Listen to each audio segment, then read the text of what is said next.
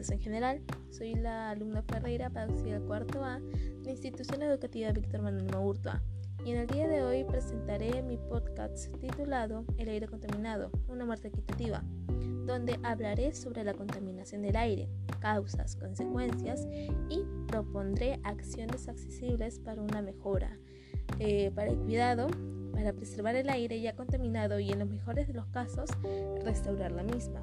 Comenzaremos del básico. ¿Qué es la contaminación del aire? Es la presencia en el aire o materia de forma que la energía implica riesgo, daño o molestia grave para las personas y seres de naturaleza popular. Así que esto nos puede atacar en distintos rangos, ya siendo visible o no. Podemos comenzar con olores agradables y enfermedades. Algunas veces podemos tener algún concepto más alarmantes debido a sus consecuencias. Y vamos con los temas más interesantes, las cifras que más preocupantes. Comenzamos con que el 92% de la población mundial vive en lugares de niveles donde la calidad del aire exceden los límites fijados por la OMS. La exposición a los niveles de la contaminación del aire pueden causar una variedad de resultados adversos a la salud, aumentar el riesgo de infecciones respiratorias y agudas, enfermedades cardíacas, accidentes cerebrovasculares y cáncer al pulmón. Tanto a la exposición a corto como a largo plazo a los contaminantes del aire se han asociado con impactos negativos para la salud. La contaminación del aire ambiental por sí sola no provoca tantos daños o tantas muertes, sino de manera indirecta. ¿A qué me refiero? El aire contaminado doméstico, originado por la cocción de alimentos con combustible y energía contaminante, causó unos 3,8 millones de muertes en este mismo periodo. Las personas que utilizaban la leña para cocinar los que eran los que peor consecuencias tenían. ¿A qué me refiero? El humo que aspiraban mayormente afectaban mucho más a los niños menor de edad, a las mujeres y a los adultos mayores.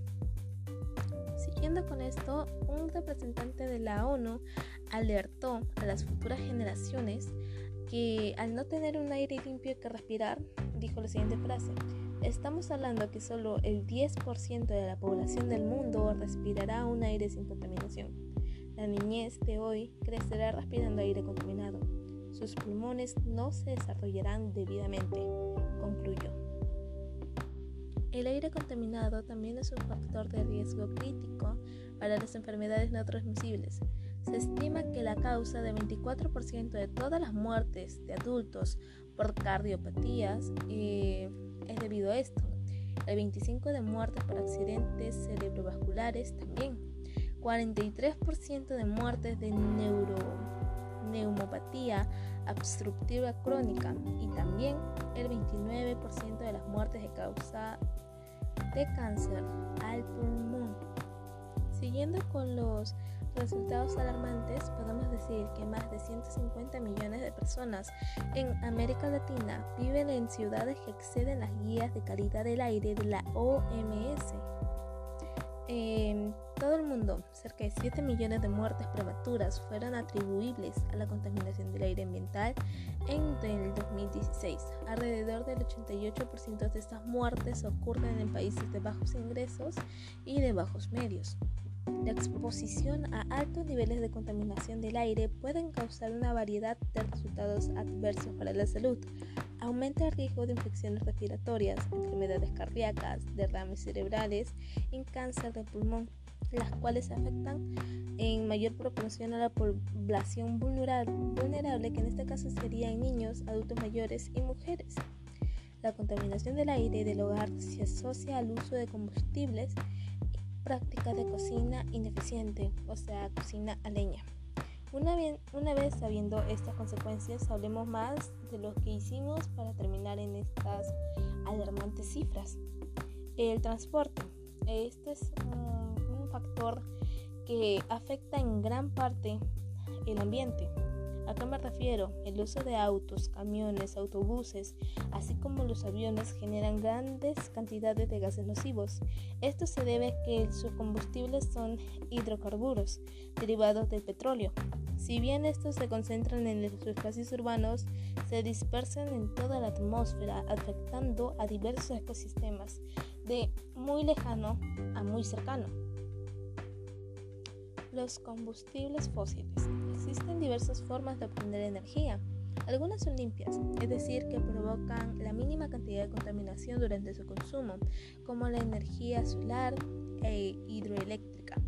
Sin embargo, gran parte de la energía que utilizamos proviene de combustibles fósiles, como el carbón, petróleo, gas natural, provocando no solo la contaminación del aire, sino del agua y el suelo.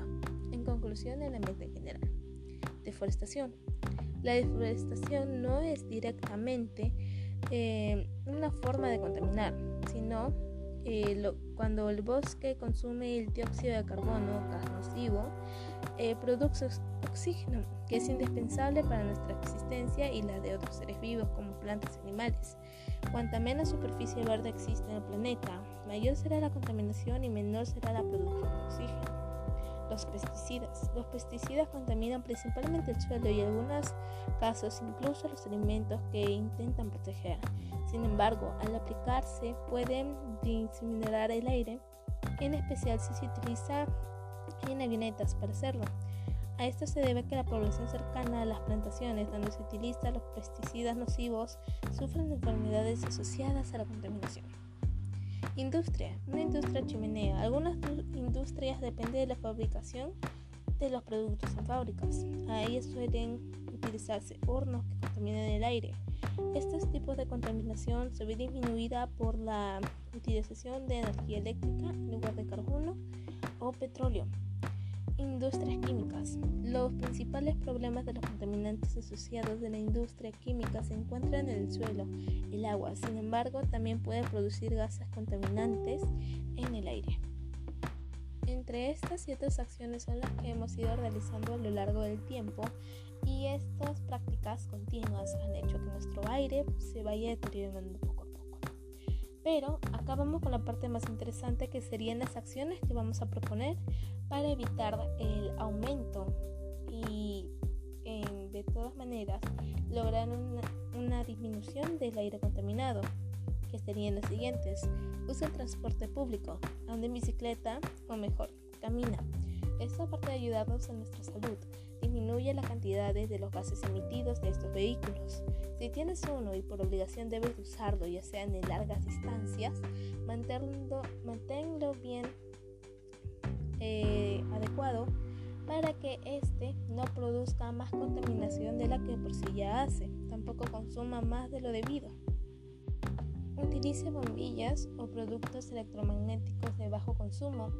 Aparte, si no se utiliza, no se utiliza un foco, es mejor apagarlo, evitar dejar el caño abierto, mantener un aire limpio eh, y desperdicios, eh, ir clasificándolos, o sea, reciclar.